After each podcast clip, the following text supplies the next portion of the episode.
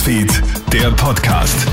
Hi, Tamara Hendrich bei dir vom Kronehit Newsfeed und ich habe alle Updates für deinen Feiertag. Kein Lockdown für alle, trotzdem gibt es verschärfte Maßnahmen.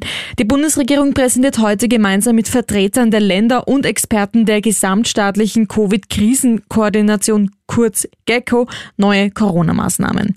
Zukünftig gilt auch im Freien eine FFP2-Maskenpflicht, wenn der 2 Meter Abstand nicht eingehalten werden kann. Außerdem werden schon ab dem 8. Jänner die Quarantänebestimmungen verschärft.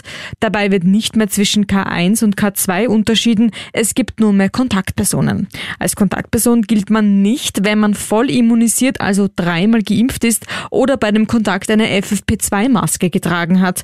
Ein Freitesten ist nach fünf Tagen Quarantäne und mit PCR-Test möglich. Auch auf den Handel kommen Verschärfungen zu. Dort gilt künftig eine Kontrollpflicht der 2G-Nachweise. Das wurde bisher nur stichprobenartig durchgeführt. Ab 11. Jänner wird auch eine Aktion scharf angekündigt. Betriebe, die sich nicht daran halten, werden gesperrt, so Bundeskanzler Karl Nehammer. Alle Maßnahmen im Detail habe ich dir auf kronhit.at zusammengefasst.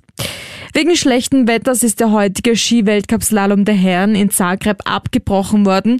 Auch der Ski-Weltcup-Slalom der Frauen wird zumindest verlegt. Am 11. Jänner hätte der in Flachau in Salzburg über die Bühne gehen sollen. Das Land Salzburg hat sich jetzt dagegen ausgesprochen aufgrund der hohen Corona-Inzidenzzahlen.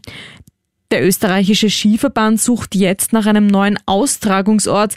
Die restlichen Weltcup-Bewerbe nächste Woche wie der Skiweltcup in Zauchensee und der Snowboard-Weltcup in Bad Gastein sollen aber wie geplant stattfinden.